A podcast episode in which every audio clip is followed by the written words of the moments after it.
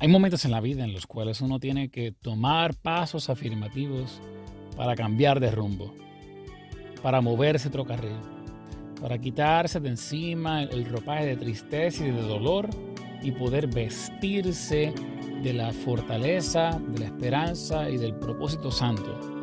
Hay momentos en los cuales uno tiene que desvestirse de este mundo y vestirse de la gloria de Dios. ¿Cuándo fue la última vez que necesitaste un cambio de ropa para tu alma y tu corazón? Hoy hablamos de eso aquí, en Pensando en Grupo. Dios te bendiga, te hablo tu amigo el pastor Samuel Esquilini. Bienvenidos a Pensando en Grupo. Sabes, yo creo fielmente que en muchas ocasiones confundimos como motivación palabras que realmente lo que denotan es la evidencia del poder de Dios transformando una vida. Lo digo de otra manera, hemos escuchado en la carretera y a veces de labios de hasta cristianos y cristianas, esfuérzate, yo voy a ti, y pensamos que solamente estamos hablando de una motivación, como si el ser humano fuese capaz por sus propias fuerzas de simplemente eh, eh, ir de la tristeza al gozo, de la amargura a la felicidad, como si siempre estuviese solamente en las manos de, de un ser humano el poder cambiar su rumbo. Y para ser que estoy siendo un poco eh, contradictorio, pues comencé diciéndoles que hay momentos en los cuales uno tiene que vestirse, vestirse con el ropaje que Dios te da. Ah, pero ahí está la clave. Realmente la fuente inagotable que transforma el corazón y lo mueve de la tristeza al gozo, del lamento a la danza, se llama la presencia de Dios, se llama el poder de Dios es el llamado de Dios. Es Dios la primera persona en este mundo. Dios es el primero, el que llama al corazón de los hombres para decirte, sacúdete de la, tristeza. Sacude del polvo, levántate y siéntate, suelta las ataduras de tu cuello, oh cautiva de Sión.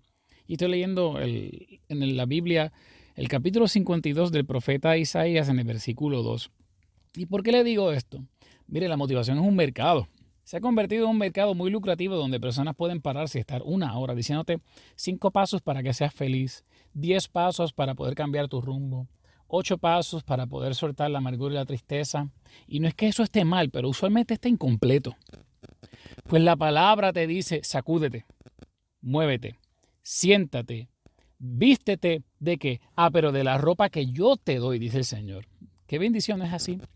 Dios es el que dice, tú, yo soy el que cambio tu lamento en danza. Venid a mí todos los trabajados y cansados que yo os haré descansar.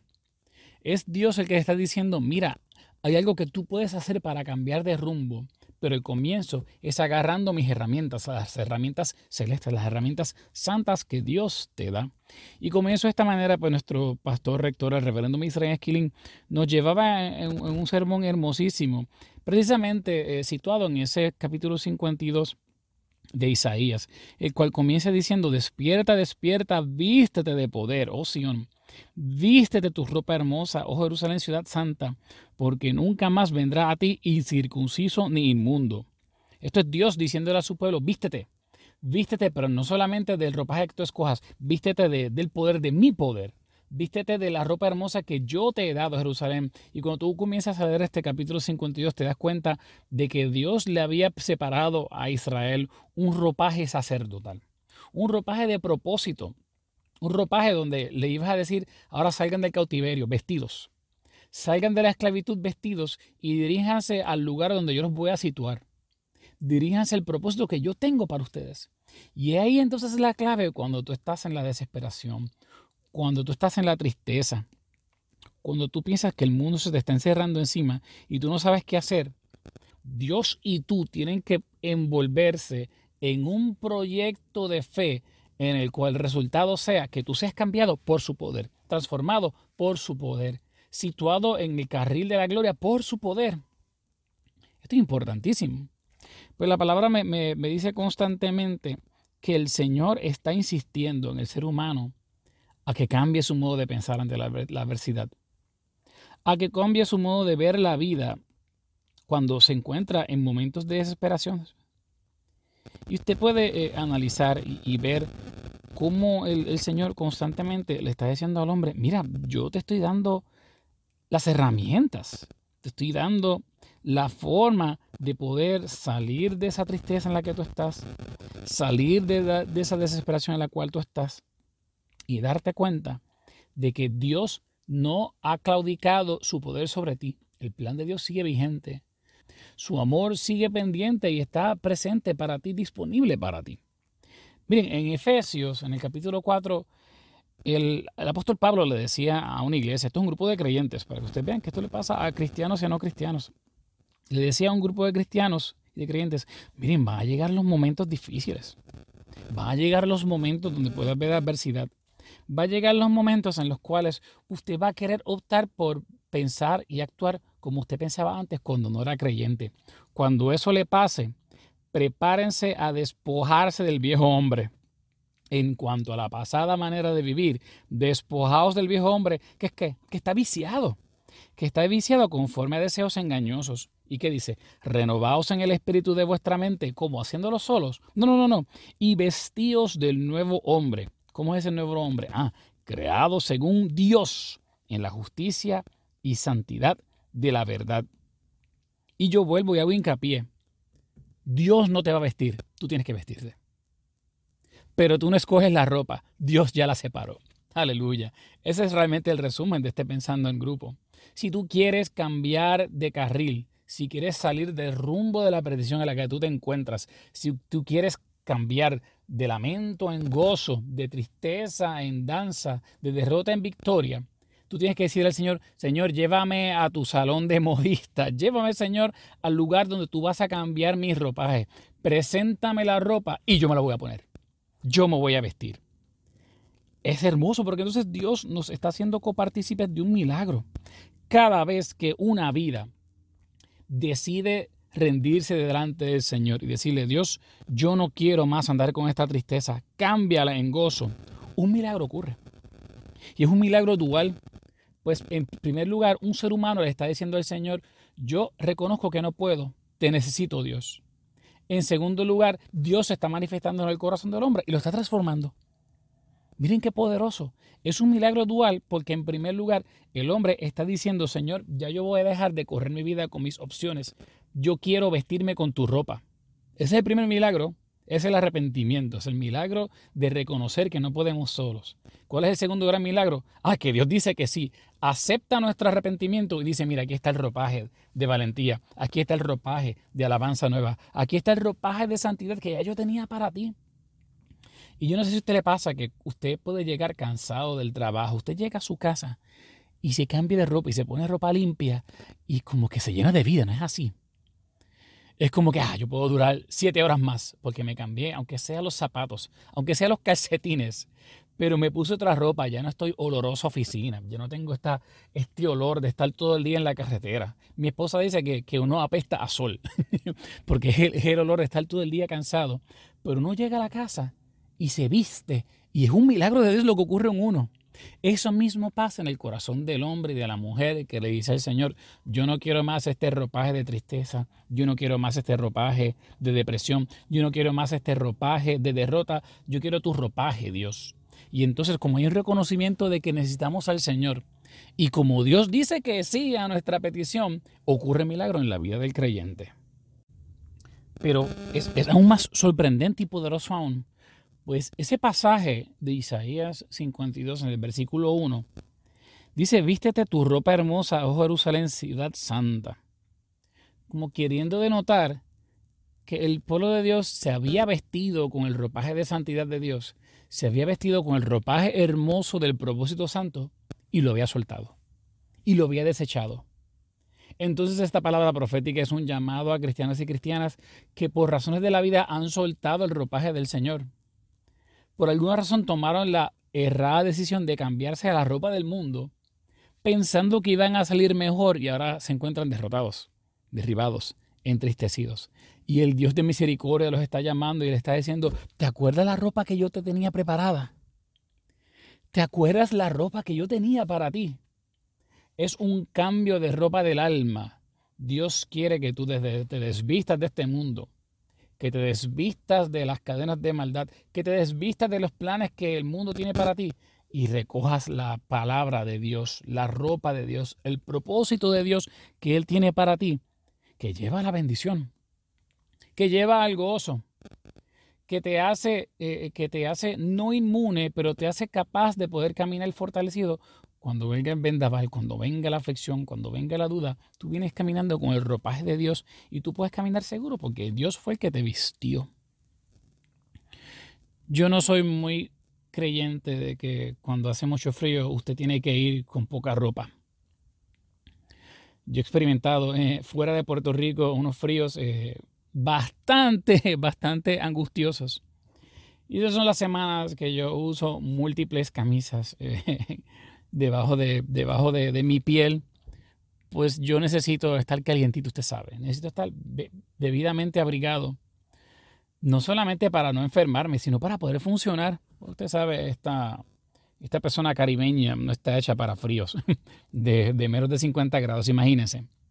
Hay los que lo pueden hacer, pero yo no. Yo nací en una isla y para mí de entre 70 y 90 es más que placentero. Pero ¿qué uno hace? Es, es necio e imprudente salir en un frío con poca ropa. Es igual de imprudente salir bajo un calor con mucha ropa. Uno tiene que estar debidamente vestido para la ocasión y para el momento, para uno poder funcionar. Es por eso que usted ve a los pastores con una vestimenta apropiada el predicador con una vestimenta apropiada, al adorador con una vestimenta apropiada. ¿Por qué? Porque es la manera de decirle al mundo, yo estoy preparado de pie a cabeza para hacer la asignación del Señor. Y al menos mi vestimenta no va a ser impedimento para yo hacer aquello para lo cual me llamo. Y culmino con esto porque es bien difícil, hermanos, no quiero decir imposible, que tú puedas hacer aquello para lo cual Dios te llamó si estás incorrectamente vestido. Si tu vestimenta se parece a la del mundo, no esperes que Dios te respalde. Si tu vestimenta ha sido diseñada y detallada por los poderes de este siglo, va a ser bien difícil que la gente te escuche con los ojos del corazón, con los ojos del alma, con los oídos del Señor.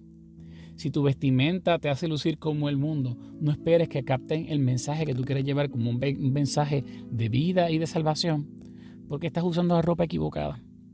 Y Dios le dice a Israel, vístete con mi ropa y sal entonces. Sal entonces y camina confiado y confiado para el propósito santo que yo te he mandado a hacer. No opera la inversa. Dios no manda a Israel a salir y luego vestirse. No le dice, vístete, sacúdete del polvo, quítate las cadenas que tú tienes encima, vístete con la ropa que yo te he dado y créeme que el mundo entonces va a saber que Dios te respalda. Son palabras que nos hacen pensar que nos motivan a preguntarnos entre nosotros mismos cuánto nos hace falta un cambio de vestimenta en el alma y en el corazón. Pregúntalo, pregúntalo con tu, con tu grupo de oración, tu grupo pequeño. Pregúntense esta semana, mira, le has pedido a Dios que te cambie la ropa del alma.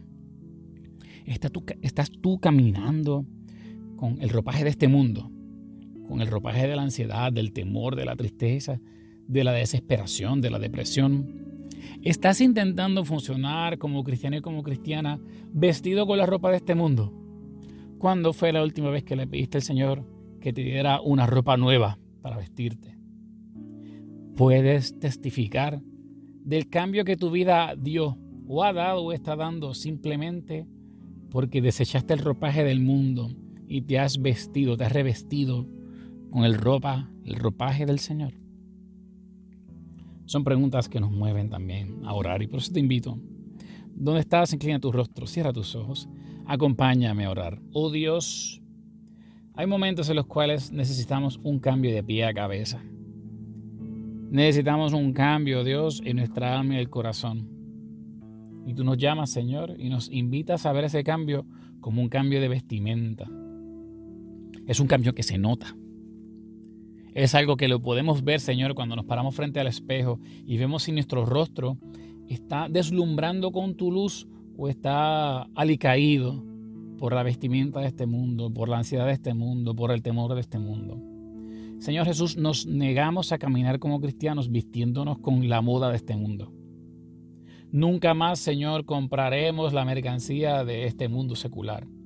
Tu ropaje es gratuito y tú nos invitas a vestirnos de paz gratuitamente de alegría gratuitamente, de tu gozo gratuitamente, de tu valentía gratuitamente, de tu alabanza Dios gratuitamente. Y cuando lo hacemos así, oh, qué cambio ha dado nuestra vida.